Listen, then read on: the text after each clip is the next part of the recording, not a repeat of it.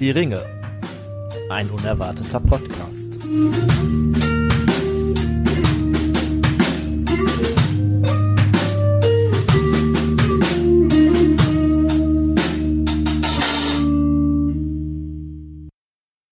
Ja, hallo ihr Lieben.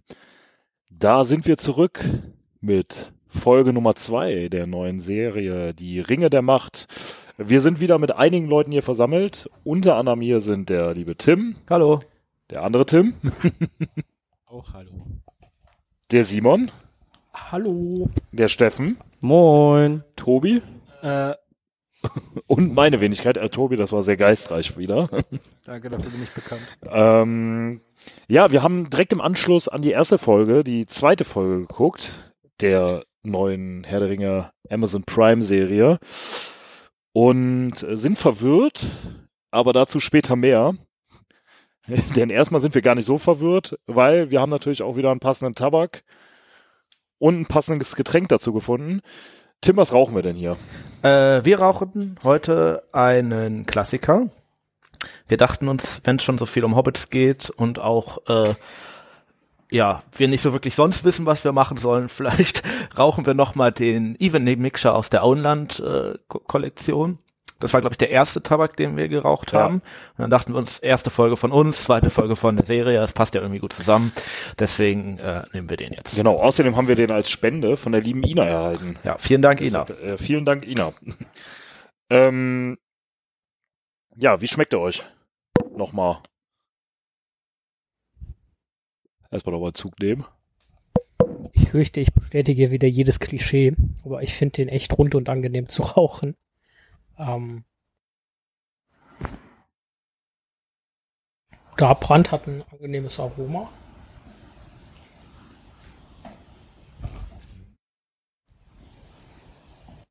Hm. Ich finde ihn nach wie vor ein bisschen erdiger, als er in der Beschreibung steht. Mhm.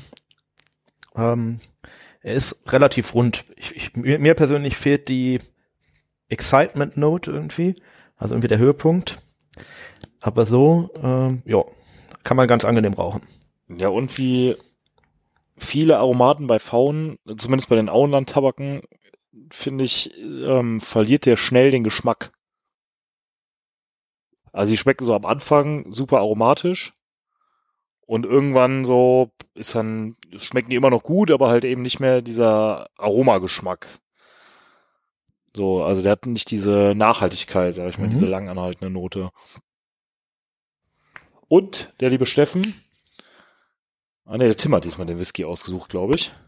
Aber Steffen, was trinken wir denn hier für einen Whisky? Heute trinken wir von der Isle of Skye. Ähm, dort gibt's nur die Destillerie äh, Talisker. Und hier trinken wir heute eine spezielle Variante, den Storm. Wer die Folge schon gesehen hat, weiß wahrscheinlich schon wieso. Ähm, was kann man sagen zu dem Whisky? Grundsätzlich, Talisker ist immer ein wenig salziger. Die haben auch extra ihr Lagerhaus möglichst nah ans Meer gebaut, damit sie äh, die Aromen kriegen. Und natürlich ein bisschen torfig. Ähm, der Storm ist eine Sonderabfüllung, äh, aber auch mittlerweile tatsächlich in ihrem Standardrepertoire normal angekommen. Äh, Tobi, du hast eine Woche lang nur rumgetrunken, hast du eben in der ersten Folge erzählt. Äh, wie kommt jetzt dieser Whisky bei dir an? Ähm, ja, der Storm von Talisker ist, glaube ich, so ein, so ein Klassiker, zumindest wenn man irgendwie mit Steffen abhängt. ähm, und das aus gutem Grund. Ich finde, das ist wirklich einer meiner Lieblingswhiskys. Ich mag diese salzige Note. Ich finde, der hat eine, ein sehr gutes Maß an Rauchigkeit. Also ich finde ihn sehr lecker. Schmeckt so ein bisschen halt wie der Tabak, den wir in der letzten Folge hatten. Ähm, nicht ganz so erdig, holzig. Hätte gut Oder? gematcht, ne? Ja. So. ja. Ja, es hätte gut gematcht, aber wir wollen euch ja die Salznote nicht äh, vorenthalten, deswegen haben wir uns entschieden, das auf zwei Folgen quasi aufzuteilen, weil wir das ja auch immer mit Konzept hier machen, die Getränkeauswahl. Ähm, aber ich finde den auch nach wie vor sehr lecker. Ich finde, der passt auch sehr gut so zu ähm, ja, so irischem Bier irgendwie, was ja oft so ein bisschen äh, krümelig schmeckt irgendwie. Äh, da passt diese salzige Note ganz gut. Äh, ich persönlich finde ihn jetzt auch schon etwas herber und ähm, etwas unangenehmer zu trinken wie den vorherigen Whisky. Trotzdem lecker, aber was auch so ein bisschen zu der Folge Hm, ja, der hat ein bisschen mehr Passt. Charakter, ne? meiner Meinung nach. Also so, ja, aber auch etwas, äh, ich fand es auch eher langatmiger etc. Aber dazu vielleicht gleich mehr. Wir machen noch eine, Hallo, Kurze darf Pause. ich noch was zum Whisky sagen? ja, auch das noch. Ähm, ich glaube, ich habe den tatsächlich noch nicht getrunken. Ich finde den total spannend, weil diese Salznote da so ein ganz klein bisschen meiner Meinung nach heraussticht. Ähm, und ansonsten finde ich auch angenehm rauchig. Ähm, ich bin mir noch nicht hundertprozentig sicher, was ich davon halte. Aber äh, Tendenz eher ganz lecker. Ja. Dann hört ihr gleich äh, mehr, ob es ihm äh, noch weiter schmeckt oder ob er sagt, nee, äh, Tendenz hat sich doch nicht bewahrheitet. Äh, kannst das ja irgendwann so in der Folge mal verlauten lassen. Ihr hört noch äh, ein kleines Intro und dann geht's los mit der Besprechung, wie wir die Folge so fanden und was sich für uns da so für Fragen ergeben haben, weil das waren schon einige.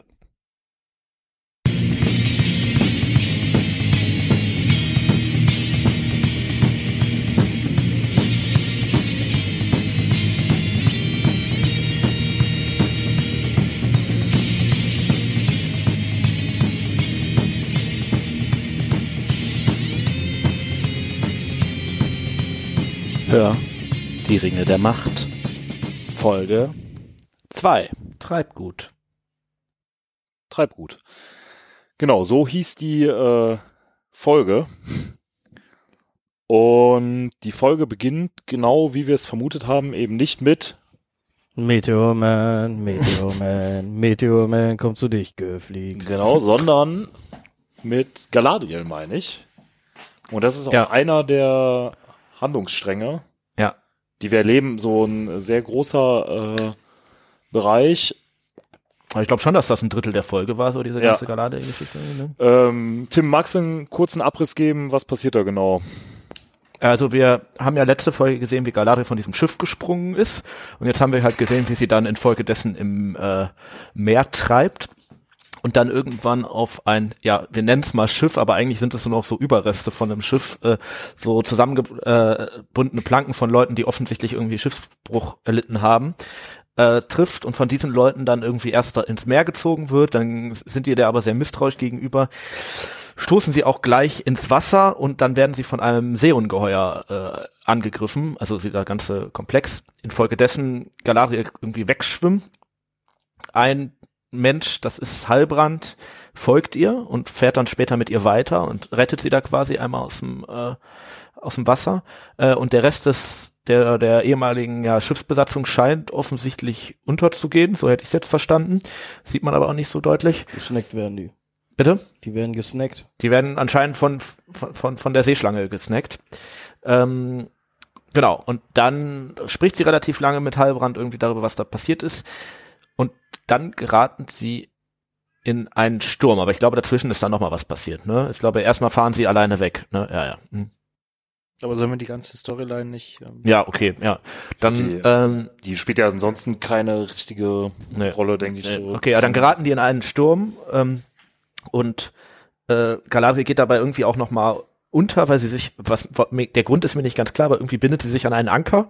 An, Und- an, an einen Mast. Sie An den bindet Mast sich an den und der Mast. bricht, glaub ich, um- ab. Ah, und wegen der Mast bricht Blitzschlag Oder und- was bricht er ab? Okay, ja, macht irgendwie mehr Sinn auch. Äh, dann geht sie irgendwie unter und wird dann von Heilbrand mit ihrem Dolch, den sie ja die ganze Zeit noch mitgenommen hatte, äh, vom Mast wieder losgeschnitten.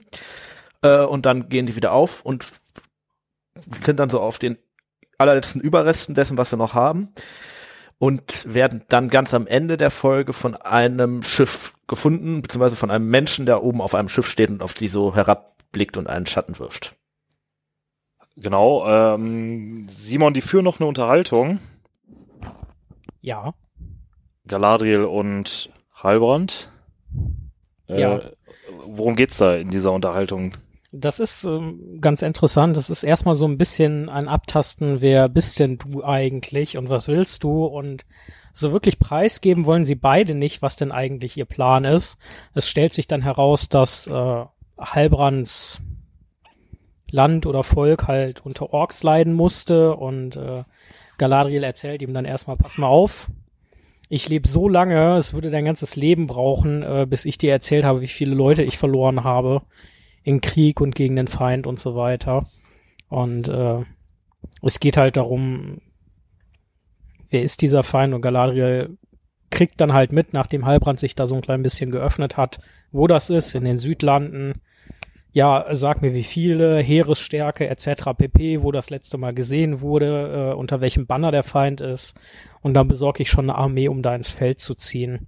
Also das ist so der Hauptkern des Gesprächs. Dann Mm. erstmal das Abtasten und dann Ja, was, was sie halt. verwundert oder was sie ja dann doch irgendwie überrascht, ist ja, glaube ich, die Tatsache, dass es Orks sind, oder? Dass er sagt, es sind äh, Orks. Das scheint ja auch ungewöhnlich zu sein, ne? Weil wenn ich die richtig verstanden habe, wenn überall Frieden ist, dann können ja eigentlich nicht mehr ganz so viele Orks Genau. durch die Gegend laufen. Ja, Genau, der nee, es wurden Take- ja seit, das passiert, es wird ja in der ersten Folge gesagt, es äh, Genau. sind seit Jahrhunderten keine Orks mehr gesehen ja. worden. Mhm. weil die Elben halt auch sehr engmaschig quasi das bekannte Gebiet patrouillieren. Und jetzt sollen in den Südlanden, wo wir ja schon erfahren haben in der Folge vorher, äh, dass da ja auch Wachposten sind, Ja. scheinen, tauchen da auf einmal wieder Orks auf. Also Mhm. es scheint ja sie auch zu bestärken da drin. Äh, ja, ich muss zurück, ich muss diese, äh, ich muss weiterhin den Feind vernichten. Ähm, Gibt hier vor allem halt auch mal wieder eine Spur. Ne? Wir hatten das wieder eben schon mal kurz be besprochen mit ähm, Halbrand, Tobi, wer das sein könnte, ob das jetzt ein wichtiger Charakter ist oder irgendein random Charakter. Ja, ähm, es gab die Theorie hier in unseren äh, Rängen, also der hat ja diese, diese Kette mit dem Königssymbol äh, an. Es kann natürlich einfach irgendein random Dude sein oder es ist halt der entsprechende König, der von diesen äh, Sachen da vertrieben wurde. Das muss man abwarten, aber dass diese Kette so betont wurde, ist ja schon doch irgendwie doch Ja. äh, auffällig. Die muss Ja. ja, irgendeine Bedeutung wird es ja haben. Vor allem auf die Frage hin, wer ist euer König, sagt er selber, wir haben, äh, es gibt aktuell keinen König, Ja. wir haben keinen König. Äh, wenn man sich jetzt zurückerinnert, in der Folge davor, äh, bei dieser fast Kneipenschlägerei, äh, sagt der eine, ja, irgendwann kommt unser wahrer König in die Südlande Mhm. zurück und ähm, also es könnte alles in allen tatsächlich irgendwie so Hm. zusammen Zerbrochenes Schwert, wiederkehrender König. ja, so ein Aragorn verschnitt werden. Ja, Ja. dann genau, das war eigentlich schon der eine Handlungsstrang. Äh, dann gibt es, jetzt muss ich mal, würde ich mal überlegen, ich würde sagen drei weitere wieder. ja. Ich ja. würde vorschlagen, wir fangen mal mit dem unspektakulärsten an. Jetzt bin ich mal gespannt, ob ihr das auch so seht, wenn ich jetzt sage unspektakulärsten. Ich würde Die Südlande. die Südlande? Echt? Also die fand ich, Ich hätte. Meteormann gesagt. Echt? Ja. Ah, ich dachte, Was, du, was würdet ihr sagen? Also ihr habt schon mal rausgefunden, Südlande, Meteormann und Ich hätte gesagt, der Galadriel-Strang von aus meiner war der Sicht der unspektakulärste. unspektakulärste. das ist aber, den hatten wir schon. Es Ja, gibt ja noch stimmt. einen weiteren. Ja, das hätte ich auch gesagt, aber dem Die weiteren. sind an sich schon interessant, auch wenn ich sie zum Teil äußerst verwirrend finde. Und mit Nee, welchen du jetzt von den drei übrigen Ah. Strängen am unspektakulärsten findest. Ich glaube, ich bin da tendenziell auch in den Südlanden. Das Mhm. war irgendwo spannend, aber nicht so spektakulär. Und das hat sich halt Da ist mir irgendwie schon klar, woraus es hinauslaufen könnte. ja. Bei den anderen beiden noch nicht so zu 1000 Prozent irgendwie. Okay, ich fand, also ich, also ich fand jetzt von dem, was passiert ist, eher den Meteormann-Strang am unspektakulärsten diese Folge und Dann lass uns doch einfach damit starten. ja, Das ist ja auch der nächste Schrank. Du bist ja der Ja. Konzeptmensch. ja, aber wir hätten ja auch jetzt durchaus mit dem äh, mit dem äh, Südland weitermachen können. Die, äh, was passiert da in den Südlanden? nee, nee, wenn ihr sagt, die Südlande sind unspektakulär, so sollen die Zuhörenden das entscheiden. Simon. Ähm, ja, ich, ich kann ja einfach mal weitermachen. Ähm, es fängt halt da an, wo es grob geendet hat. Ähm, Arondir und Bronwyn äh, sind bei diesem verbrannten Dorf, äh, durchsuchen das, stellen dann fest, oh, hier sind keine Leute, keine Leichen, außer ein totes Schaf liegt da halt rum. Und äh, kommen dann an eine Hütte, wo mal irgendwer gelebt hat und darunter ist halt ein gut ausgegrabenes Loch und da grenzt ein Tunnel an. Daraufhin folgt ein sehr platter Dialog zwischen den beiden und Arondir erkundet dann den Tunnel. Klassischer Horrorfilmfehler.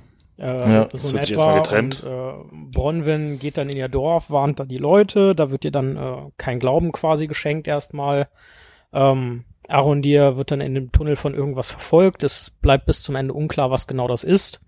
Und äh, Bronwyn kommt halt dann später zu Hause bei sich an, nachdem sie halt im Dorfpub da die Ähm, Leute ich ganz gewarnt kurz, hat. er wird doch verschleppt. Ah ja, stimmt, der wird Oder da gesnackt. von irgendwelchen komischen Händen ge Er wird irgendwie gefangen in irgendeiner Form. True Story. Das Aber ist es mir könnte jetzt auch sein, es, es könnte auch sein, dass er weggezogen wird von der eigentlichen Gefahr. Das ist nicht ganz klar. Das stimmt. Das, Das ist richtig, weil die Gefahr klar, scheint ja erst von äh, vorne zu kommen. Die Gefahr scheint von vorne zu kommen und es jemand irgendwas greift ihn von hinten Ja. und äh, zieht ihn in so eine in die ins Gestrüpp rein. Mhm. Und ab da war er nie mal gesehen. Deshalb sag ich ja, meiner Meinung nach deutlich spannender, was da noch passiert. Vielleicht ist das einer der fehlenden Bewohner aus dem Dorf. Oh, Ja, möglich wär's, ne? Also, warum die in den Tunnel gehen sollten, ist mir nicht ganz klar, aber vielleicht haben sie sich versteckt oder so. Nee, vielleicht sind, äh, sind die verschleppt worden, freigekommen und jetzt Ja. so. Mhm. Aber Halte ich auch eher für unwahrscheinlich. Ja, genau, wenn dann im Tunnel freigekommen, weil wir sehen ja, wenn der Simon jetzt äh, den Strang noch weiter erzählt, dass in den Tunneln, äh, glaube ich, nicht unbedingt Gute Sachen wohnen. gute, äh, gute Laune herrscht. Genau, nachdem Bronwyn dann quasi in dem Dorfpub da die Menschen gewarnt hat, ist sie zu sich nach Hause gegangen, stellt fest, das Haus ist verwüstet, ihr Sohn ist nicht da, der offenbart sich dann in so einem kleinen Schrank als versteckt. Man sieht Kratzspuren und halt so ein Loch im, im Boden, was äh, der Junge selber da reingehauen hat, weil er dachte, da sind irgendwie Mäuse und die sind ihm auf die Nüsse gegangen. Und äh, ja, dann hört man halt so ein, so ein Geräusch aus dem Tunnel und dann versteckt sich halt auch Bronwyn im Schrank und dann kommt da halt ein Ork aus dem Tunnel und ja, dann klatschen die den halt weg.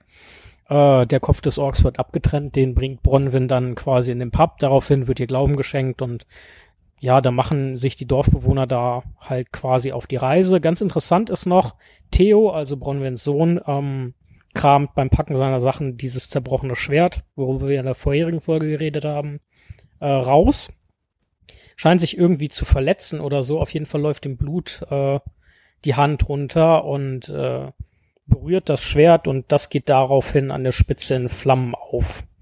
Sehr strange. ja. Ja. schwarzen Rauch eher. Ja, so in ist Flammen, ja. schwarzen Schwarz, schwarzen Aber es Flammen, baut sich auf irgendwie, ja. ne? Also das Ja. Zerbrochene, also was Abgebrochenes scheint sich wieder drauf zu. Aber das setzen, zusammengefasst ist, wie ihr vermutlich in der Folge selber gesehen habt, äh, dieser, dieser Strang, was da halt passiert. Ja. Da habe ich jetzt ein paar halt- Fragen zu dem. Bietet halt äh, einen Haufen, Haufen Fragen unbeantwortet. Also zum einen, wenn man unter seinem Haus einen Tunnel findet, wo ein Ork rauskommt, warum bleibt man bis zum nächsten Morgen in dem Haus und geht erst am nächsten Tag? Das macht für mich keinen Sinn. Warum gehen die nicht sofort? Zumindest in ein anderes Haus. Weil da könnte ja dann vielleicht noch ein Ork rauskommen. Ja, du weißt nicht, wann das der Ort rausgekommen ist, oder? Ja, du siehst ja, sie trennt den Kopf vom Ork ab, sagt, wir verlassen am nächsten Morgen das, Hau das Dorf und die äh, und dann sieht man sie am nächsten Morgen im gleichen Haus wieder aufwachen irgendwie. Also ich finde, da hätte man zumindest mal ein anderes Sachen Haus packen. gekonnt. Vielleicht haben die auch nur gepackt und haben woanders Ja, aber zu dem Loch nochmal gehen. Aber sind wir uns denn sicher, dass das ein Ork ist? Ja, nicht zu 100, also es scheint schon irgendwas Ork-ähnliches zu sein, aber Aber sehr, trägt eine sehr- komische Maske, ne? Ja, und der war sehr mächtig. Ne? ja, es war schon ein sehr großer Ork irgendwie, der ja auch irgendwie bei diesem Kampf mehrere Hits irgendwie einsteckt und irgendwie mehrere Messer im Rücken hat und trotzdem irgendwie noch fit ist irgendwie.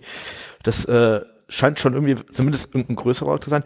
Zweite Frage, die ich habe, warum ist der alleine? Weil eigentlich sieht man die Orks ja immer in irgendwelchen Scharen auftreten und was möchte der da, dass der da alleine in hochdramatischer Art und Weise in dieses Haus geht und dann da irgendwie die Küche von denen durchsucht? Ja gut, aber man, man sieht ja, als sie in, in das Haus kommt, dass es da schon alles zerkratzt ist. Also die sind da schon durchgewütet auf jeden Fall.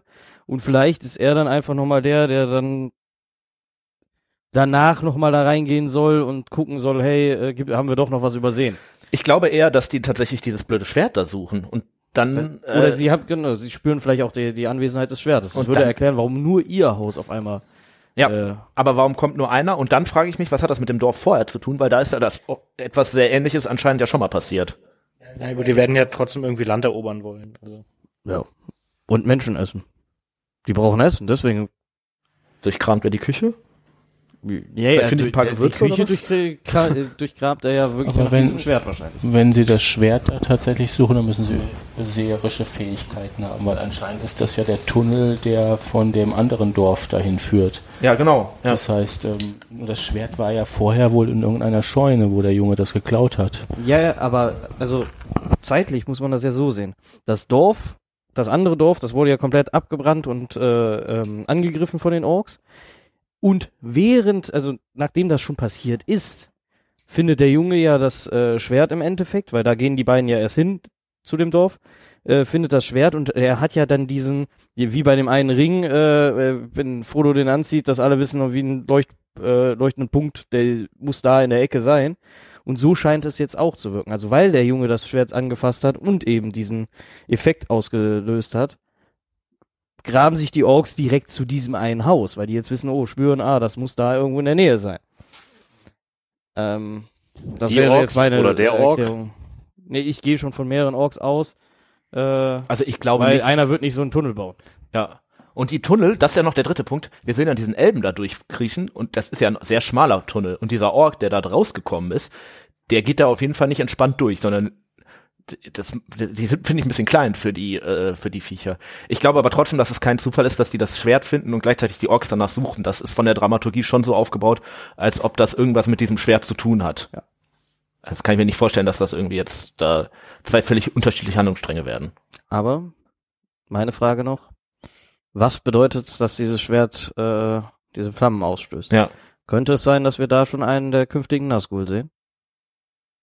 Das Schwert sieht zumindest sehr Nazgul-like aus, finde ich.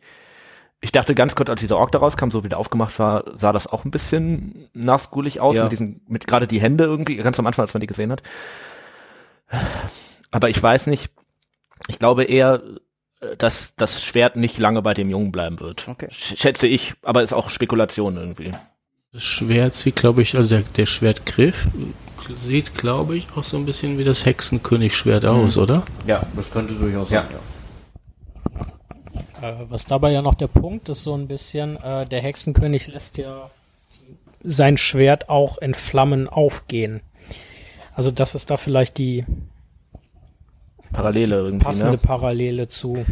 Auf der anderen Seite würde das ja bedeuten, dass Theo irgendein mächtiger Herrscher oder Hexenmeister oder äh, Führer eines Volkes oder Weiser wird später. Ja. Oder es wird ihm tatsächlich noch abgenommen und die Orks suchen es eigentlich für äh, Ja. Ja, und das würde halt auch bedeuten, dass er vorab schon Mächtig böse ist. war und nicht Ja. erst noch korrumpiert Und wird. eigentlich also, wissen wir ja auch halbwegs, dass der Ja. Hexenkönig eher so aus Numenor kommt und das würde ja damit auch nicht wirklich passen. Also ich glaube, was wir jetzt so die nächsten Folgen sehen könnten, ist, wir haben ja, die scheinen ja zu dieser Elbenfestung, wo die Elben ja anscheinend nicht mehr sind, die sind ja wohl sehr schnell dann auch gegangen. äh, da zu möchte ich auch noch einhaken. Mhm. Wo sind die alle? Weil er sagt ja, die werden wahrscheinlich in diesem Moment nach mir suchen. Ja, genau. Hat keiner vermisst, ne? Ja, und Ja. ich kann mir jetzt auch nicht vorstellen, dass die den einfach so zurücklassen, sondern die werden ja wahrscheinlich wirklich noch nach dem suchen. Warum sind die dann wirklich schon weg? Und Ja, gerade wenn da irgendwie so eine Horde Flüchtlinge auf dich zuläuft und sagt, hey, wir werden hier ist irgendwie irgendwas stimmt hier nicht so, ne? Ja. Und wirst du ja dann schnell nicht sagen, hey, wir gehen aber abreisen? trotzdem. Also, Ja, Also- also, da, da fehlt mir tatsächlich so ein bisschen der zeitliche Kontext. Ja. Weil das Einzige, was wir wissen, der Weg von, äh, äh, von dem eigentlichen Dorf zu dem abgebrannten dauert ungefähr einen Tagesmarsch. Er schafft das halt bis zum Abend, sagt er ja selber. Äh, das ist der einzige zeitliche Kontext. Äh, wann der Befehl kam, dass die abreisen, warum die das im Dorf schon wissen und, und, und, da scheint ja auch irgendwie ein, eine andere Zeit zwischen zu sein, als er kriegt oben die Information und geht wieder runter und erzählt es ihr. ja. Die Also ganze ist- zeitliche Abfolge ist sehr verwirrend. Also es passt Ja. auch zu dem ganzen Zusammenfassen von mehreren tausend Jahren.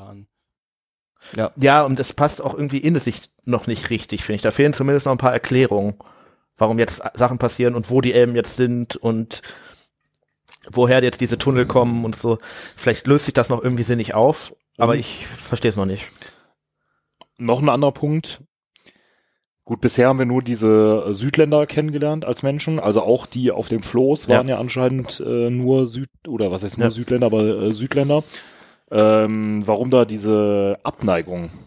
Elb-Mensch Ja, vorherrscht. Ob das jetzt nur bei den Südländern ist, weil oder also bis dato sind es ja irgendwie alle Menschen, die Ja. in dieser Serie bisher aufgetreten sind. ja ich und glaube, die so- letzte Person, die wir in diesem Galadriel-Strang sehen, ist sehr wahrscheinlich jemand aus Numenor mit dem großen Schiff und so. Und Ja. ich meine da auch irgendwie die Grundzüge von dieser Pharason-Figur erkennen zu können. Mit diesem Mantel, das sah irgendwie so aus wie diese Promobilder. Ich hätte da tatsächlich eher Elendil gesagt, weil von dem haben wir auch ein Bild auf dem Schiff. Ja. Ich finde, das sieht aus eher wie der andere Schauspieler. Mhm. Aber kann, ist egal. Äh, wir sehen tatsächlich schon deutliche Abneigung, aber das finde ich macht insofern ja Sinn, dass, wenn man sagt, das sind die Besatzer, Ja. und die es ja auch offensichtlich nicht geschafft haben, sie Mhm. vor den Orks zu beschützen, weil was da passiert sein muss, ist ja, dass, Ja. dass die da auf ein Schiff gehen und wegsegeln. Da muss ja schon Jahre vorher deren Dorf Ich- überfallen worden sein. ja. Das passiert ja, also Genau, Außer die Zeitlinien das sind wieder der verrutscht Punkt. irgendwie, Was ne? Dachte ich mir halt auch, okay, aus den Südlanden, wo wir eben, also in der ersten Folge noch waren, wo die Elben patrouillieren und nie irgendwas Außergewöhnliches Ja. passiert ist, in den letzten 80 Jahren, Mhm. Bis sie halt dieses brennende Dorf finden. Als nächstes haben wir Galadriel, die halt nicht nach Valinor wollte und findet aus den Südlanden Schiffsbrüchige, die von Orks überfallen wurden. und Ja, vor allem, wir wissen ja auch nicht, wie groß allem, sind die Südlande. Das ist Wie vielleicht weit der muss Punkt, ne? Galadriel denn bitte gegebenenfalls geschwommen sein, dass da ein Schiff von aus den Südlanden rumgurkt? Also Ja, oder wie sehr muss sich das Schiff verirrt haben? So, dann Das ist möchte ja ich jetzt aber nur zu bedenken geben. Und wo wollten die eigentlich hin? Ich möchte Ist ja jetzt Frage. zu bedenken geben, warum versteckt Galadriel ihre Ohren, bevor sie an Bord gezogen wird? Ja. Warum geht sie schon davon aus, Sie scheint das dass- zu wissen, das stimmt. dass sie unfreundlich äh, empfangen wird? Ja. Warum gehen wir, äh, geht sie als Elbin direkt Mhm. davon aus, von den Menschen schlecht behandelt zu werden oder von den äh, von also gibt es da eine grundsätzliche Feindschaft zwischen Elben und Menschen? Weil das ist doch eigentlich nicht so zu dieser Ja, Zeit die- und das verwundert mich die ganze Zeit. Also was ich glaube ich schon so ist, dass die Elben die Menschen als, das wird in der ersten Folge gesagt, als noch hier äh, schwarzem Herzen das Blut, das zu Morgoth hielt, fließt durch ihre Adern und so. Also Mhm. die scheinen schon eine Schlechtheit in den Elben, äh, in den Menschen zu sehen. Bei den Wächtern, da wird das ja auch irgendwie ein bisschen deutlich, so, ne, wie die über die reden. Ja, aber, Vielleicht haben die Elben in Lindon das ja auch mitgekriegt, weil anscheinend sind ja die Wächter in deren Auftrag da. aber genau das ist ja der Punkt. Bei den Südländern kein Problem. Da wurde erklärt, die haben mal äh, zu Morgos äh, gehalten. Aber warum sind jetzt grundsätzlich alle Menschen auf einmal? Also sie muss, sie kann ja nicht erkennen, oh, das ist eindeutig einer aus den Südländern. Sie fragt ja auch fragt nach, ne? So und sie Ja, schützt aber sie vor, versteckt dass erst aber- die Ohren. Aber vielleicht ist Ja, sie auch genau. einfach nur sehr aber eigentlich vorsichtig. Aber doch alle Menschen, die nicht zu Sauron gehalten haben, in Numenor. Leben dich zu dem Zeitpunkt im Mittelalter nur noch Leute, die auf Morgoths Seite sein? nee, es gibt schon noch ein paar Nachkommen, die in Mittelerde geblieben sind. Das sind ja die Leute, die dann ganz, ganz später auch zum Beispiel zu den Rohirrim werden. Die waren ja auch nie in Numenor. Vielleicht sind das einfach wenige. Ja, mit, mit Sicherheit sind das wenige. Vielleicht geht sie auch einfach vom Wahrscheinlichsten aus Ja, und gut, denkt sich, dann, da, dann Menschen im Großen und ja Ganzen vielleicht geben. eher kritisch. Ja, so habe ich jetzt nicht drüber nachgedacht, ja. Ja, das könnte auch sein. Ähm, habt ihr noch Fragen zu dem Strang oder findet ihr, wir müssen da noch irgendwas klären? Hey, Ähm. wir können jetzt, glaube ich, in erster Linie spekulieren, was da jetzt passieren könnte. Ja, also wir Aber haben auf dem selbst da hätte Balkon, ich nicht so richtig viel anzubieten. Wir haben auf dem Balkon gerade schon gesagt, nur so als äh, mal subjektive Bewertung, dass da viele Szenen man auch hätte weglassen können. Ich glaube, der Tim hat eben gesagt, ob Schlange oder nicht. Ja. Der hat auch einen Sturm getan eigentlich, ne? Ähm, Also ich habe es nicht gesagt, das war das ist ein bisschen verwirrend hier mit Tim Tim. ich habe extra den richtigen Tim angeguckt. Ja, okay, Entschuldigung. Ja, Das ist halt auch oder, noch nebeneinander quasi. Also oder den, äh, also auch bei dem anderen Strang mit den Südländern, so ob da jetzt der Ork oder ein Troll oder irgendwas stimmt. rausspringt, ist ja auch erstmal. Sorry, ich war noch Mhm. beim Galadriel-Strang gerade. Ja, es wird wieder hin und her gesprungen. Das äh, Mhm. passiert hier manchmal, Wir weil äh, da ja an dann doch einiges äh, aufeinander aufbaut. Ähm, ich würde sagen, kommen wir zu dem Meteormann, vielleicht Gandalf, vielleicht wer anderes Strang, Tobi. Ja, ähm, die Haupthaarfüßin, deren Namen ich immer vergesse. Nori. Nori. Mhm. Ähm, ist mir egal. bringt äh, zusammen mit ihrer Freundin den Meteormann ähm, aus diesem brennenden Krater raus. Wir sehen im Krater noch, dass der irgendeine Art von Macht haben muss, weil er irgendwann mal anfängt, so richtig laut zu schreien, als sie ihn aufweckt und ähm, dann fangen an, die Bäume sich zu biegen, es herrscht so Riesenwind und so. Ähm, und dann kümmert die sich so ein bisschen um ihn und lernt ihn so ein bisschen kennen. Wir merken, dass er weder richtig reden kann, also irgendwie total verwirrt zu sein scheint, noch irgendwie seinen Namen weiß, noch äh, in irgendeiner Art und Weise kommunizieren kann. Die äh, findet dann so ein bisschen einen Weg mit ihm sich zu unterhalten. Ähm, er ist aber alles in allem noch sehr schreckhaft und man weiß eigentlich, was, was will der überhaupt, ne? Und dann, ähm, in, ich glaube, das ist die letzte Szene aus dem Strang, ähm, dann kommen die mit so Leuchtkäfern und äh, die bilden ein Sternbild nach und dann finden, findet die, wie heißt die Nori, äh, raus, dass er, er, also er scheint irgendwelche Sterne zu suchen, was auch immer das jetzt bedeuten kann. Was wir immer noch nicht wissen, ist, wer dieser Typ ist. Und vorher Obwohl- gibt's noch eine andere Szene. äh, wo die quasi mit dem nochmal spricht und er, das ist als die, das mit dem Namen ist, äh, und er dann ganz viele Symbole da aufzeichnet und irgendwas kritzelt da und dann aber irgendwie so irgendwas, was wie Hu, Huri, Hurin irgendwie klingt oder auch Mann kommt da irgendwie vor in diesem Kauderwelsch und dann verletzt sich ja der Ah, ja, äh, Vater von ihr irgendwie. Genau. Da hatten wir irgendwie sehr schwer Ja, da hatten wir ja gerade schon drüber gesprochen, Ja, ob er sie warnen wollte, ob er sie, ob er da so hellseherische Fähigkeiten hat und versucht, dieses Zelt da irgendwie zu malen, Mhm. weil das dann ja ziemlich hektisch wird, er immer hektischer wird und dann Ja. äh, dieser Szenenwechsel da immer direkt ist. Also, und was, was wichtig ist, in der Szene erfahren wir, dass äh, innerhalb der nächsten paar Tage äh, das Volk der Haarfüßler weiterziehen will. Also Ja. die sind also offensichtlich immer noch Nomaden und äh, wandern. Und Genau. was Und noch dann ist die Frage, ist, was passiert mit dem Vater? genau, ob er Ja. dann mit kann oder nicht oder ob er dann zurückgelassen wird. Ja, oder auf den Karren gepackt wird oder so, weil den Meteormann haben die auch durch die Gegend ge Ja, wobei die das ja ist deutlich, der Karren jetzt nicht irgendwie kaputt gegangen? Vielleicht haben die noch einen Karren, die werden doch nicht nur einen Karren haben. die scheint ja mehrere Karren zu haben, aber es scheint ja deutlich problematischer zu sein irgendwie Mhm. für sie, weil sie ist ja schlecht gelaunt und sie fragen ja auch, kann er mitwandern oder Mhm. nicht? Das würde man ja eigentlich nicht fragen, wenn Ja. man ihn egal auch wäre. ziehen könnte, ne? Was ich eigentlich sagen wollte, ist, dass wir, ähm, glaube ich, relativ klar geworden ist, dass der Meteormann auf der guten Seite steht. Dafür ist er jetzt einerseits zu, zu sympathisch in dem Sinne dargestellt worden. Der scheint irgendeine große Macht zu haben, aber der scheint nicht das klassische Böse irgendwie. Ähm, Irgendeine magische Macht auch. Also zwei Dinge fand ich bemerkenswert. Wir haben ja am Anfang, als wir da aus dem Ding geguckt sehen, ähm, das war ja alles voller Feuer, dann scheint er zu erwachen, dann wird alles Feuer, geht alles Feuer weg und als er wieder einschläft, kommt das Feuer wieder. Das kann ich irgendwie noch gar nicht einordnen, weil eigentlich hätte man ja eher erwartet, dass wenn er aufwacht, dass das Feuer dann kommt, so, ne, und dass das irgendwie so ein Feuersymbol ist. Aber das scheint irgendwie sowas, so ein negatives Feuersymbol zu sein, was ich null verstehe, ehrlich gesagt. Ist aber auch anscheinend kein richtiges Feuer, weil Ja. äh, Nori verbrennt sich da ja nicht dran. Es ist nicht heiß, ne, aber es ist zumindest irgendeine Art von Licht.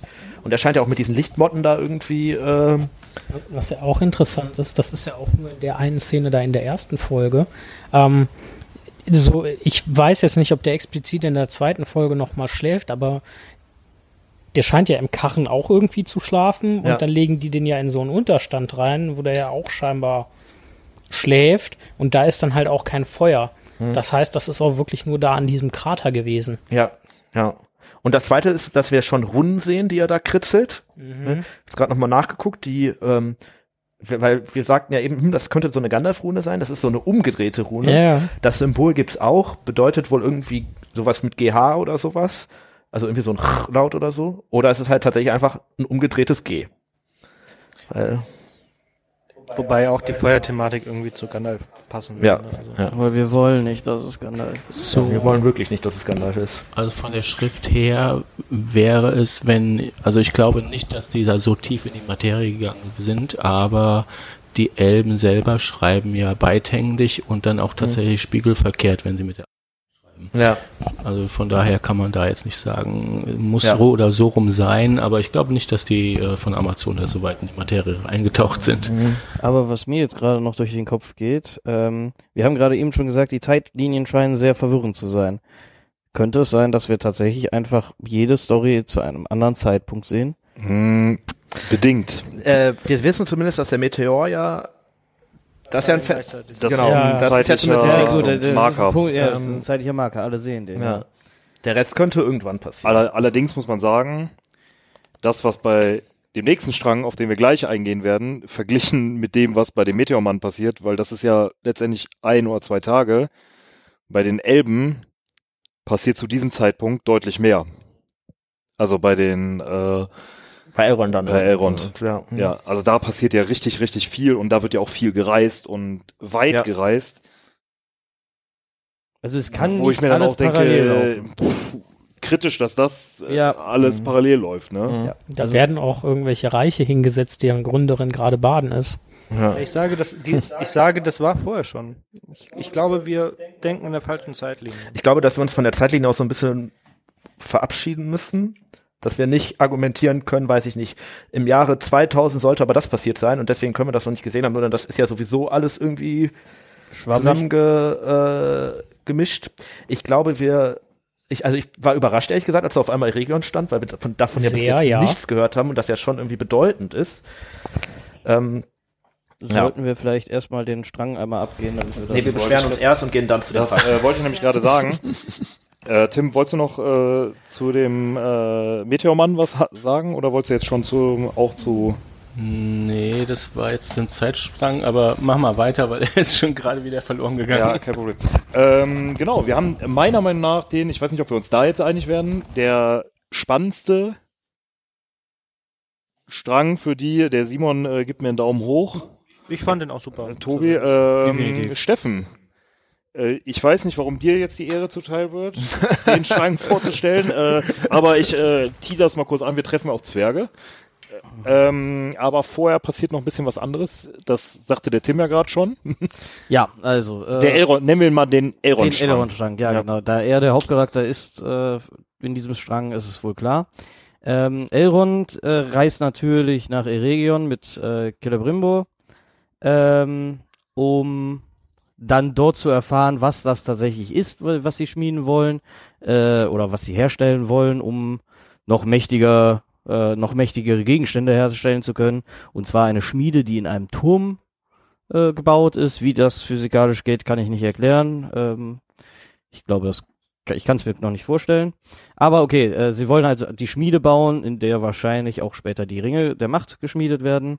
Und aus irgendeinem unerklärlichen Grund haben sie anstatt normalerweise 1000 Jahre Zeit, haben sie jetzt nur bis zum nächsten Frühling Ja, das Zeit. wird gar nicht erklärt. Ne? Was Ja. so ein bisschen äh, verrückt ist, keine Ahnung. Vielleicht muss man am äh, kommt nur alle tausend Jahre der richtige Zeitpunkt, um diese Schmiede aufzubauen. Wer weiß das? Auf jeden Fall Elrond als großer Herold sagt daraufhin, ja, wir, wir haben nicht genug Elben, die das bauen können. Äh, aber wir könnten ja ein anderes Volk fragen und reist damit nach Khazad-dûm, äh, um die Zwerge als helfende Hände eigentlich einzuspannen. Celebrimbo erzählt vorher noch eine ganz seltsame Cimmerillion, äh, Cimmerilli-Story irgendwie. Ja. ne? Ähm, und äh, auf jeden Fall, als sie dann in Khazad-dûm ankommen, meint Elrond, ja, das ist überhaupt kein Problem. Äh, du, äh, Durin, der äh, Prinz äh, von Khazad-dûm, das ist ein, äh, einer meiner besten Freunde, kein Thema. Ich klopf da kurz an und gehe dann da rein. Dem ist dann nicht so. Er muss sich auf ein altes Ritual berufen, das es angeblich über Aule gibt, um überhaupt reinzukommen. Ja, zu diesem Ritual gehört dann sehr viel Steine klopfen, was, was natürlich der Zwerg Durin selber äh, schneller schafft oder besser schafft als äh, Elrond. Ähm, kurze Zwischenfrage. Schafft er das wirklich besser? Oder lässt Elrond den gewinnen? Nee, der lässt sie nicht gewinnen. Der War schafft es aber auch nicht. mein Gedanke. Nee, Ich weiß der, nicht. der lässt sie nicht gewinnen. Ich bin da auch eher, also Elrond sieht zwar angeschlagener aus, dann bricht ihm auch noch einer der Hämmer durch, dann kriegt er einen neuen Hammer, guckt sich den genau an Er probiert's nicht mal. und probiert es dann nicht. Also er hat vielleicht zumindest das Gefühl, ähm, da stimmt was nicht. Ne? Also Ich glaube auch, dass, also er hat ja vorher bei Celebrimbo quasi noch äh, gesagt, bleib du bei deinem Handwerk, ich bleib bei meinem Handwerk. Und äh, Der ist weiß ja, ganz genau, wie der den gleich catchen will. Ja, ja, genau. Ja, ist oder auch das, so ja. Big Buddy mit dem und hat, die haben das ja wirklich eine Zeit lang getrieben und vielleicht denkt er sich, ey, ganz ehrlich, ähm, das macht, das, so komme ich hier äh, so, nicht, so nicht so gut ich, zum Ziel. So komme ich hier nicht weiter. Dann Ähm, wird der Zwerg noch abgefuckter ab. sein. Aber Viel, ähm, vielleicht ist Elrond auch einfach eine Schlangenzunge. Und ähm, auf jeden Fall. Er, er muss ja auch bedenken, Entschuldigung, ganz kurz noch da eingehakt, ähm, was passiert, wenn Durin verliert? Er will ja eigentlich auch, dass ja, dann Durin irgendwas, er ihn, das ne, will er ja eigentlich auch nicht. Genau. dass er da irgendwie Prestige bei seinem Volk verliert. Ne? Also ja gut, aber ich kann schon verstehen, dass der Steffen eher Durin Nein, kleinen Volk zählt. Der- der kann halt nicht. Elrons nicht.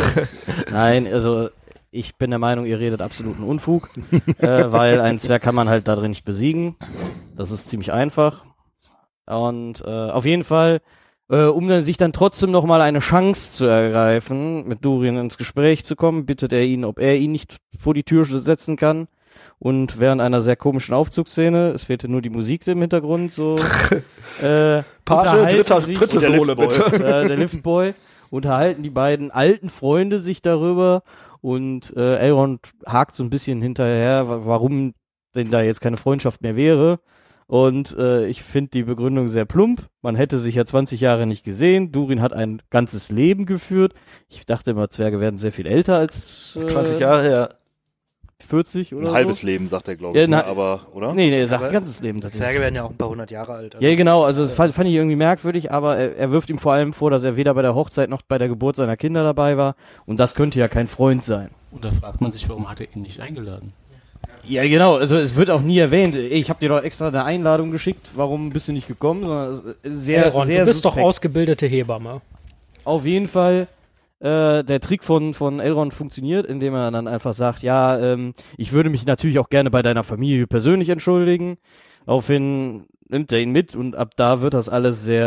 Ähm, Also er scheint ja schon zu verstehen, dass sein Weg sozusagen zu Durin da wieder eher über seine Frau führt, ne? Also über Durins Frau. Ja, ja, genau. Das, äh, ähm, Die er aber gar nicht kennt, was halt auch irgendwie schon wieder dann.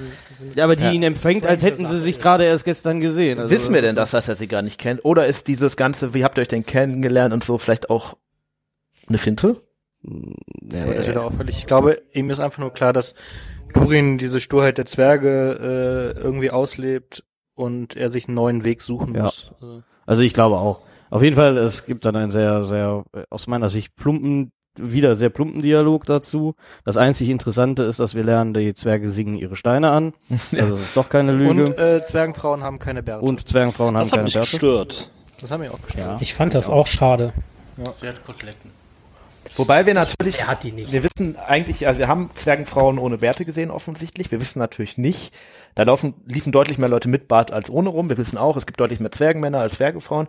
Aber es ist natürlich denkbar, dass auch da Zwergenfrauen mit Bärten bei waren. Aber äh, du hast ja auch, also zumindest von dem, was ich gesehen habe, würde ich auch sagen, konntest du Zwergenfrauen und Zwergenmänner durchaus optisch unterscheiden. Ähm, gut, ich will nicht ausschließen, dass da vielleicht auch welche bei waren, die man halt wirklich nicht unterscheiden konnte.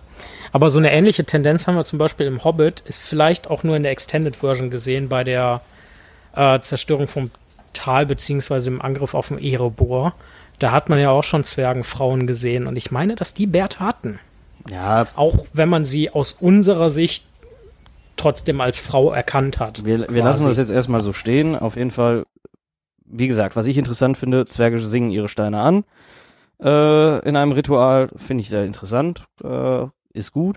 Auf jeden Fall auch hier wieder Elrond mit seiner schmeicheligen äh, Schlangenzunge äh, regelt dann dafür, dass äh, äh, dass er halt bleiben darf, dass Durin ihm nochmal zuhört, dass Durin ihm eigentlich auch zeigt, dass er halt ein sehr emo emotionaler Zwerg ist. dass er ja auch noch eine Bindung zu Elrond hat. genau. Auf- Ne? Eigentlich die Bindung ihm doch wichtig ist und alles im allen führt es halt dazu, dass Durin seinem Vater, Durin, das wird jetzt verwirrend, ähm, tatsächlich dieses Angebot unterbreitet, das Elrond äh, ihm gemacht hat. Ich muss tatsächlich sagen, ich habe nicht ganz verstanden, was dieses Angebot sein soll. Also, ne, dass die Zwerge kommen zum Bauen, wäre ja der Plan gewesen. Was, ob das jetzt dabei bleibt, ist, bin ich mir nicht ganz 100% sicher. Äh, aber ähm, auf jeden Fall sieht man halt in der letzten Szene in diesem Strang noch, wie Durin mit seinem Vater spricht und die dann zu einer Truhe kommen, in der irgendwas Leuchtendes ist. Ich hatte sehr starke Pulp Fiction äh, Vibes. ähm, also es, wär, hätte mich jetzt nicht gewundert, wäre da äh, Samuel L. Jackson reingekommen und hätte ein paar Leute erschossen. Just saying. Also es war halt so ein, so ein Szene, cineastisches Mittel, das schon hunderttausendmal verwendet wurde. Ja.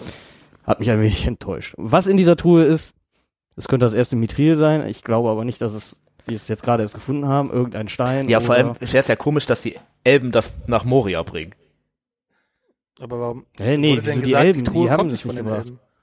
Die Truhe, also die, das ist irgendwas, was sie in Khazad-dûm gefunden Ach haben. so. Was ja Das ist ein in Geheimnis, was- ein Geheimnis was besteht. Ja. Ach, ich habe das so verstanden, dass die, äh, dass Elrond das, dass das quasi Elronds Angebot an die Zwerge Nee, ist. die machen sich Ach, ja Sorgen, okay. dass Elrond das. Da, Äh, dass er wissen Das könnte, was da in dieser Truhe ist. Okay, und dass er eher das haben will, was in der Truhe Ja, ist. genau. Ah, und da, ja, das okay. ist deren größte Angst. Deswegen, also dieses Angebot, was Elrond denen unterbreitet, scheint auch wirklich nicht so klar ausformuliert Ja. gewesen zu sein. Bis jetzt. weil, ne? also zumindest das, was Durin seinem Vater weitergibt, Ja. scheint ja auch irgendwie noch die Option offen zu lassen, dass der eigentlich anfragen möchte, dass er hier den, äh, äh, den Schatz aus der Truhe haben möchte. Ja. ich ähm, fand mehrere Sachen gut. Gehen wir mal auf so ein paar, in Anführungsstrichen, Kleinigkeiten an. Äh, ein, dafür, dass wir das erste Mal äh, Zwergenfrauen richtig gesehen haben, gut, bis auf äh, kurze Ausschnitte irgendwie im Hobbit. Ähm, fand ich interessant, dass Zwergenfrauen anscheinend zumindest die Frau von Durin, also die Königin oder Prinzessin, so eine Macht über ihren Mann hat. Also, dass die dem mehr oder weniger sagt, wo es lang geht. Also so sagt so, pass auf, seid nicht so. Naja, aber wie gesagt, bisher haben wir ja keine, äh, also ja, aber wie, bisher haben wir ja keine Zwergenfrauen gesehen und äh, das ist ja das, wo ich mir denke, würde das sonst in Tolkiens Werken irgendwie so vorkommen, ne? Und was ich das, da, dahinter noch viel interessanter finde, sie hat jetzt so diese Stellung als Prinzessin im Endeffekt, hat aber eigentlich eine sehr niedere, äh, erklärt sie ja auch selber, hat eigentlich einen ganz niederen Stand. Also es scheint da bei mhm. den Zwergen keine Kasten zu geben, wie man es in vielen anderen Fantasy äh, äh, ja, ja. äh, Werken hat. Wie es halt auch bei den Elben zum Beispiel gibt. Ja, offensichtlich, ja. wie es bei den Elben gibt, was man vorher nicht erwartet hat. Weil Durin, äh, also sie sagt ja selber, er hätte ja gar nicht dahin kommen müssen, wo sie singt. Und dann taucht er auf einmal immer wieder auf. Ja. Das führt mich direkt äh, mit den Kasten und dass sie sich anscheinend wenig darum jucken, führt mich direkt zur nächsten Anmerkung. Wie stumpf und plump fandet ihr die Zwerge? Noch plumper und stumpfer als sonst oder so wie immer? Ich fand die anders. Ähm, ich hatte etwas anders. Äh, so, also auf der einen Seite, was ich total cool fand an dieser Tür, nee, du kommst hier nicht rein und fertig. Das war für mich absolut klassisch Zwerg. Ja, nein. Genauso funktioniert das. Ne? Und dann versucht das Elrond halt nochmal irgendwie so ein bisschen charmanter. So, hast du überhaupt begriffen, wer ich bin und was ich möchte? Ja, und jetzt verpiss dich. Ähm, gut, dann wie sie das Ritual abfeiern und so weiter, das ist auch komplett Zwerge. Aber wie dieser, dieser, dieser Durin-Take, wie unglaublich, der, der, hat ein bisschen für mich eher was von einem trotzigen Kind. So, keine Ahnung, du hast dir meinen Eimer geliehen und hast mir den halt nicht rechtzeitig wiedergegeben. Und auch dieser, dieser Wankelmut quasi, ähm, den er gegenüber Elrond und auch seiner Frau zeigt, das, ich will jetzt nicht sagen haltungslos und ja klar, auch wenn er vielleicht von seinem Herzen aus sagen möchte, du pass auf, Elrond ist okay, so ich mag dich ja trotzdem und es ist Schwamm drüber, aber dann hätte ich mir da eher was zwergisch Direktes gewünscht, so aus, aus sich heraus wirklich so, bumm, ich bin Durin, das ist jetzt mein Wort, die Sache ist gegessen und nicht so dieses, er wird ja quasi von zwei Personen mehr oder weniger kom komplett angeleitet dahin und stottert da viel rum. Das, das fand ich dann schon etwas befremdlich. Ich, ich ich fand dieses sturmürrische gut. Was, worauf ich mehr hinaus wollte, ist so erstmal, äh, als sie den, was du sagtest mit der Tür, das gefällt mir gut. Aber äh, dass die Zwergenwachen, nachdem er dann dieses Ritual einfordert, den da so rumschubsen, äh, warum? So, der hat ein Ritual eingefordert, der wird auch freiwillig runtergehen. Warum schubsen die den da immer ja. weiter die ja. äh, Gänge runter? Und äh, die Zwerge, die daneben stehen, so, die finde ich halt überhaupt nicht so. Also ich meine, die rülpsen da rum, die prollen rum. Stur ja, aber irgendwie. Ich habe den Schla äh, Schlachthof geliebt. Er reinkommt und kassert und alle sagen, Doom. Das war super. Ja, aber es wirkt irgendwie sehr stumpf, in meinen Augen. Es wirkte also. wie so besoffene Fußballfans. Ja, so. Ja, aber das war vielleicht passend. Zwergen also das fand ich, fand ich eigentlich relativ passend, ehrlich ja. gesagt. Ja, das ist dieses Buch, was auch im Hobbit, den Hobbit-Film gezeichnet wurde. Ja. Äh, Im Herr der Ringe Buch selber ist es ja zum Beispiel gar nicht so, weil der Gimli ähm, das stimmt aber, aber ja. Gimli ist vielleicht auch nicht so der typischste Zwerg. Ne? Das entspricht jetzt auch, also das ist jetzt das Bild, was irgendwie existiert. Ja. Ist jetzt einfach so. Auf Fall. Äh, also ich persönlich bin sehr zufrieden mit dieser Darstellung. Ähm, es hat mir sehr gut gefallen. Ich hatte sehr ich, viel Spaß mit diesem Strang. Ich äh, muss einmal sagen, was wirklich phänomenal gut gelungen ist. Das ist, ähm, glaube ich, eines der, der schönsten Sachen, die ich bisher in diesen zwei Folgen gesehen habe, ist die äh, der Shot auf auch mhm. mit diesem Spiegel, der das Licht reflektiert. Die und, beste also, Zwergenstadt bisher, würde ja. ich sagen. Und also, vor allem halt auch mal durchdacht, ne? Oder, ja. Natürlich brauchen die auch Plantagen da irgendwie, die wo sie irgendwas anbauen, Wasser. dass, dass auch Wasser da fließt und sowas. Das macht schon mehr Sinn als ein nur Licht. auf Optik ausgebildet. Und auch Licht so, ne? So ja. irgendwie auch ja. alles ein bisschen hell. Ja. Ja. Also, also ich fand nicht so diese dunkle Zwerge. Der Shot, da hatte ich kurzzeitig ein bisschen Gänsehaut. Ja. Ich wäre eingezogen, wenn da ich bin gekonnt hätte. bei Tobi, was das angeht. Ähm, wie fandet ihr die Meinung über die Elben? Weil es wird ja schon deutlich, das, was er sagt, so von wegen, ja, ihr Elben, ihr klaut ja immer alles und äh, gebt uns dann nichts wieder. Ja, ich finde, aber es sind ja schon so mit die besten Freunde, Durin und Elrond. Also irgendwie, und ich dachte immer, Elrond und Zwerge, pff, keine Ahnung. Also hier bin ich ultra irritiert und ich versuche das jetzt aus zwei Perspektiven zu beleuchten. Mhm. Perspektive Nummer eins ist als neutraler, relativ unkundiger Zuschauer. Ähm, und da denke ich mir, okay, scheinbar waren die mal gut miteinander, jetzt hat es da halt ein bisschen Beef gegeben. Aber an sich dann scheint das ja damit auch wieder gegessen zu sein. Also relativ vielleicht etwas platt. Ähm, wenn ich mir aber überlege, dass Eregion eigentlich von Galadriel gegründet wurde, dass die ja keinen Groll gegen die Zwerge hegte, im Gegensatz zu ihrem Ehemann Celeborn, mit dem sie das Reich halt gegründet hat, und dass dann halt dieser Handel zwischen Elben und Zwergen und eine gewisse Freundschaft entsteht, wo Elrond aber eigentlich gar nicht vorkommt. Ähm, und nachher entfremdet man sich halt dann wieder voneinander. Da müssten wir ja an der Stelle sein, wo dieses Entfremden schon Ja. am Start ist und das kann es ja eigentlich noch nicht sein. Ja, Also des, deswegen, da bin ich echt.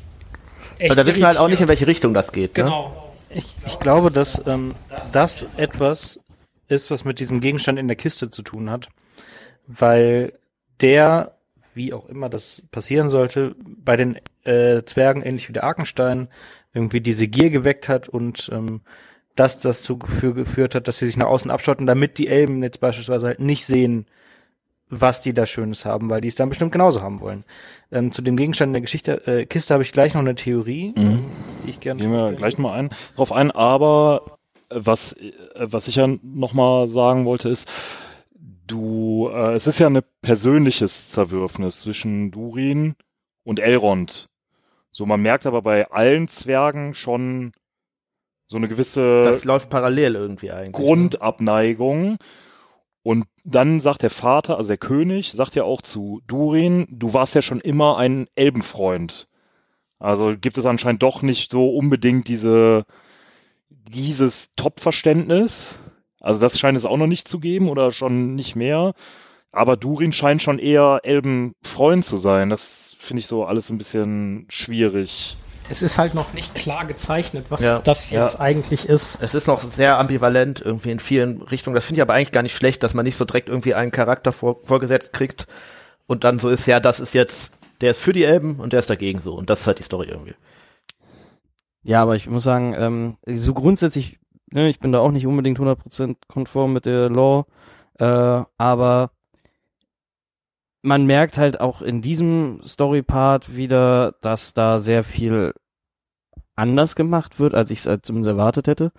Also ich hätte tatsächlich erwartet, klar, wenn jetzt äh, äh, hier die, die, die Schmiedestadt, äh, deren Namen ich jetzt schon wieder vergessen habe, äh, schon existiert, dann ist ja irgendwie dieses Ver Ver oder diese Bündnis zu den Zwergen schon. Region, danke.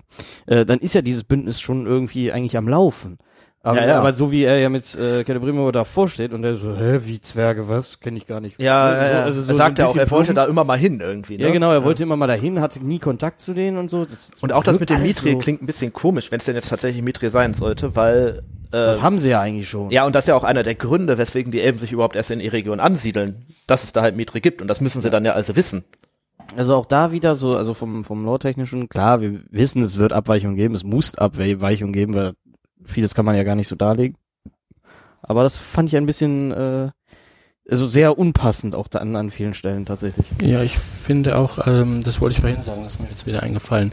Ähm, man muss hier bei der Serie insgesamt zwei Sachen unterscheiden. Einmal die, den Lorebruch äh, durch diese Zeitveränderungen und einmal einen Lorebruch durch etwas, was geändert wird, was dann aber später nicht mehr passt.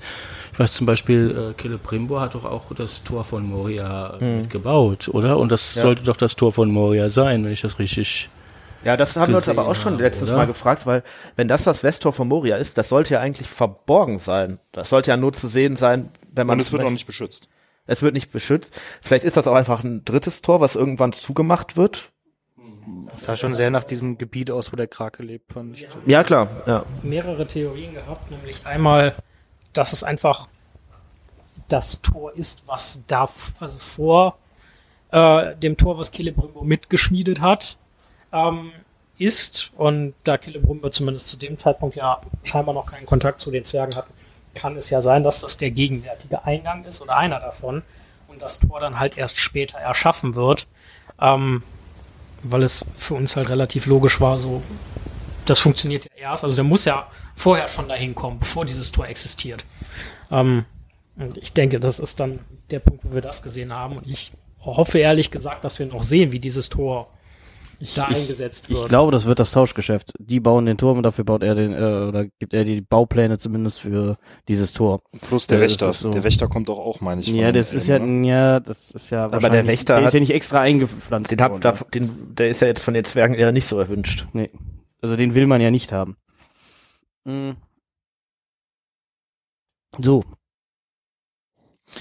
Ich überlege gerade, ähm, ob da zu diesem Strang noch weitere Ich würde gerne noch äh, kurz über diese, also ich habe gerade eben kurz einen Gedanken gehabt, von dem ich selber noch nicht genau weiß, was ich dazu äh, denke. Wir gehen alle davon aus, dass wir in der Serie sehen, wie die Ringe der Macht geschmiedet werden Mhm. und dass diese Geschichten sich so entwickeln. Was ist denn, wenn wir sehen, oder was ist denn, wenn in der Kiste schon ein Ring drin war? Was ist, wenn die Ringe schon ähm, teilweise zumindest existieren und es eigentlich nur um den Verrat Saurons mit dem Schmieden des Meisterringes geht? Dann würde es passen, dass Eregion schon da ist. Das würde die Gier der Zwerge vielleicht auch erklären. Ähm, also wir wissen ja gar nicht genau, in welcher Zeitlinie wir uns gerade befinden. aber dann äh, ist der Dialog von, von, äh, also direkt am Anfang von diesem Strang zwischen Elrond und äh, Celebrimbor ja nicht sonderlich sinnig, dass Celebrimbor noch nie etwas erschaffen hätte, was ihm äh, oder was was so wertig ist wie die Cimmerilli oder sonst was, weil also Das- er hat, hätte sie ja dann gemacht die Ringe und Das ist wahr. dann wüsste er ja auch, dass die Ringe existieren so Ja, wär, und dann könnte es ihm ja auch egal sein, also ne, wenn die verteilt werden. Also jetzt mal, jetzt mal ganz platt. Vielleicht sind schon einige Ringe geschmiedet, aber nicht alle, weil wenn ich das richtig im Hinterkopf habe, werden die Elbenringe ja mit zuletzt geschmiedet. Vielleicht sind die, Vielleicht befinden wir uns da irgendwie auf der Kante. Und warum sollten die Zwergenringe in der Kiste gelagert werden und dann nicht direkt getragen werden? Und vor allem auch alle bei einem Zwergenkönig Durin und nicht. Nee, vielleicht ist ja nur einer. Okay, gut. Ja, das kann sein. Ja, aber ich, das, also das halte ich für Ich finde dieses Leuchten halt komisch. Äh, Also gr- grundsätzlich finde ich deine Theorie mega interessant und ich denke auch, dass man gucken muss, wo sind wir überhaupt in welcher Zeitlinie und vielleicht werden wir auch da in die Irre geführt.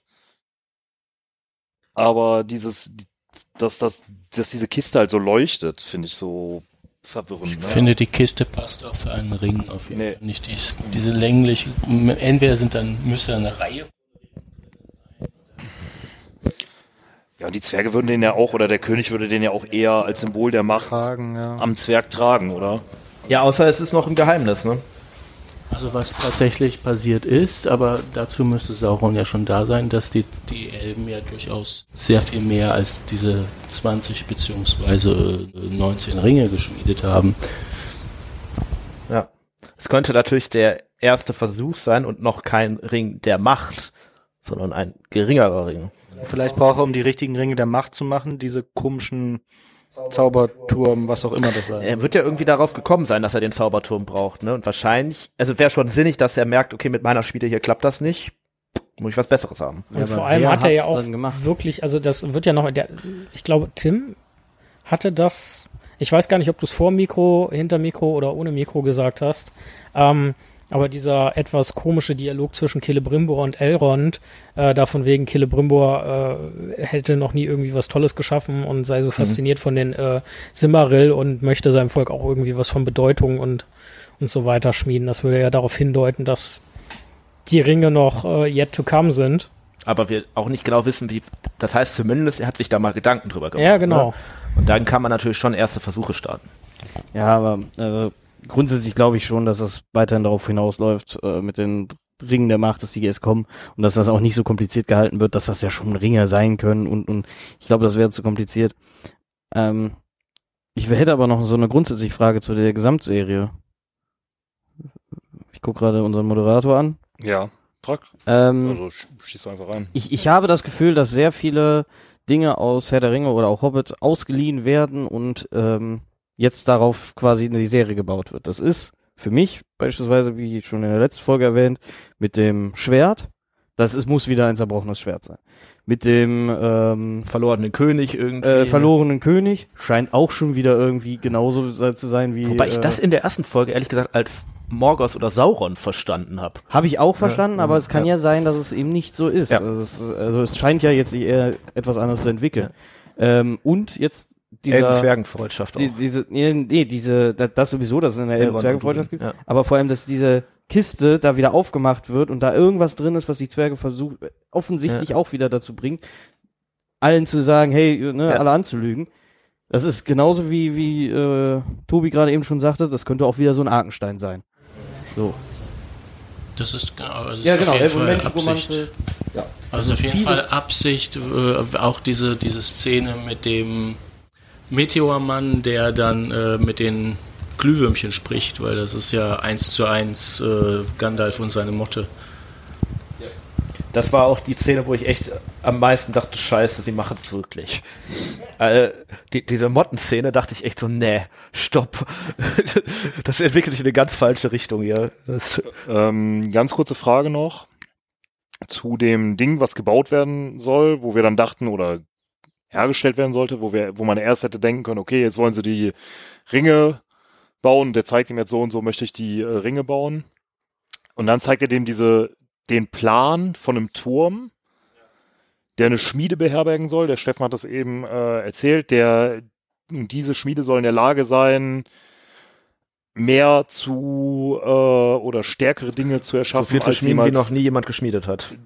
Wie noch jemand, nie jemand geschmiedet hat. Und man müsste für den Zweck auch noch mehr Bauarbeitende zusammen versammeln, als äh, die bisher irgendwer irgendwo versammelt hätte. Haben wir irgendwas davon schon mal gehört? Also von diesem Turm, ist das, sah das aus wie, also ich meine, sah, hatten diese, diese Pläne Ähnlichkeit?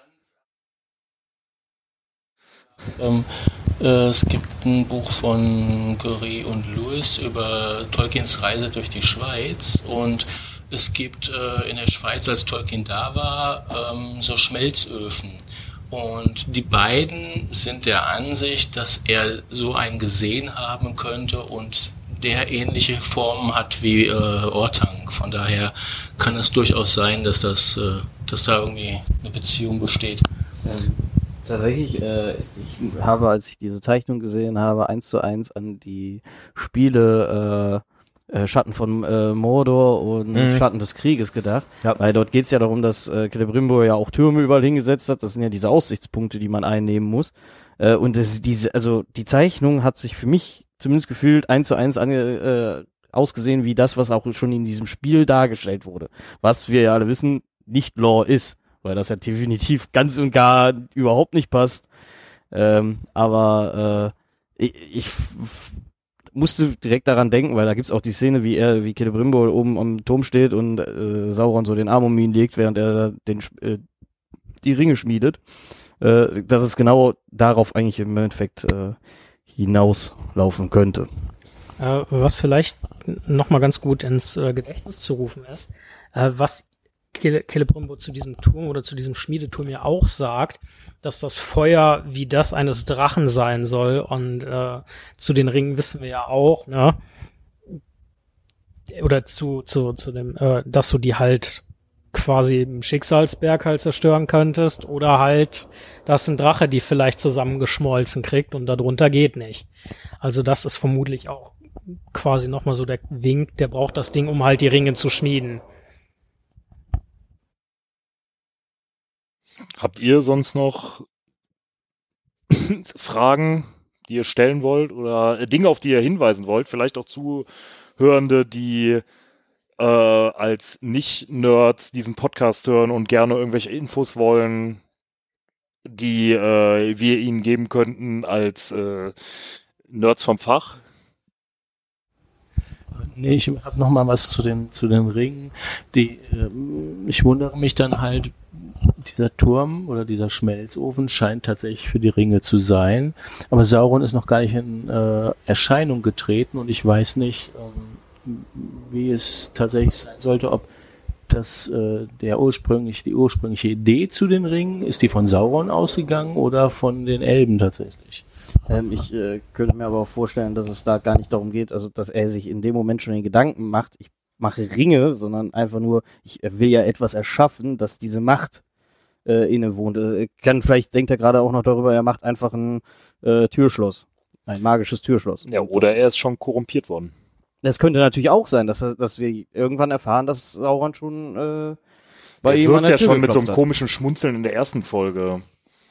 Ja, Also so, Der wirkt nicht wie der sympathischste Charakter, ne? na gut, ich meine, man weiß ja, wenn man die Lore kennt, worauf es letztendlich hinausläuft. Spoilerwarnung. ja. Ich überlege, ich fand diese Folge jetzt etwas zersplinterter und etwas hastiger als die erste Folge. Ähm, ich weiß nicht, ob ich mit dem Eindruck alleine bin oder nicht. Ich hoffe, dass die nächste Folge wieder etwas weniger verwirrend abläuft und und vielleicht das ein oder andere aufgeklärt wird, dass wir halt zumindest so einen groben Griff haben.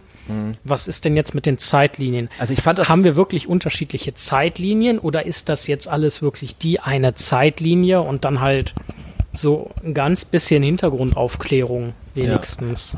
um jetzt vielleicht so inhaltlich abschließende Worte zu finden, ich glaube, das war so eine klassische zweite Folge, die einen erstmal ein bisschen nach, äh, also zum einen immer ein bisschen weniger hyped als die erste und zum anderen einem auch immer so ein paar ganz viele offene Fragen zurücklässt, die jetzt hoffentlich in den nächsten sechs Folgen dann ein, zu einem guten Ende kommen.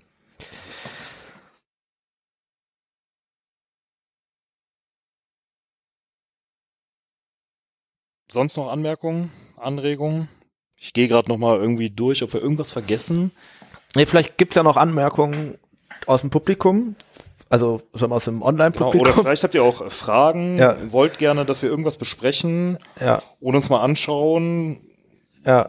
Vielleicht könnt ihr uns ja einfach, wir nehmen ja nächste Woche die nächste Folge auf, ähm, das bis dahin zukommen lassen. Wir haben ja nächste Woche, äh, sind wir ja noch, ein- also wird's ja noch mal was größer, haben wir zwei Podcasts sogar schon zu äh, Gast. Vielleicht haben die da ja auch noch mal zu einzelnen Punkten Genau, wenn ihr Anmerkungen. sagt, ihr wollt gern, dass irgendwelche äh, Leute sich hinsetzen und darüber diskutieren, wie könnte es weitergehen, dann äh, stellt uns Ja. gerne diese Fragen, die Ja. ihr habt. Vielleicht gehen wir am Anfang der nächsten Folge da ganz, ganz, ganz kurz drauf ein. Zwei Minuten Fragen. Wo sind die Endfrauen? Wir haben keine Endfrauen in der zweiten Folge gesehen. Genau, wenn wir sonst nichts mehr habt, dann können wir noch einen kleinen Werbeteil Ja, einstreuen. ja. Äh, ja, äh, heute sage ich es ausnahmsweise mal wieder. Lest die Bücher, hört die Hörbücher, schaut euch die Filme an, äh, hört die Ringe gerne, ähm, schaut auch weiter die Serie und äh, verfolgt die gerne mit uns, auch gerne mit viel Anregung an uns. Äh, folgt uns auf Instagram, hört uns überall, wo, also ihr hört uns ja eh schon, insofern brauchen wir euch vermutlich nicht erzählen, dass ihr uns hören könnt, aber äh, hört uns überall, wo es Podcasts gibt, äh, inklusive YouTube und äh, lasst uns gerne ein Steady-Abonnement da. Genau. Und gebt uns Geld da.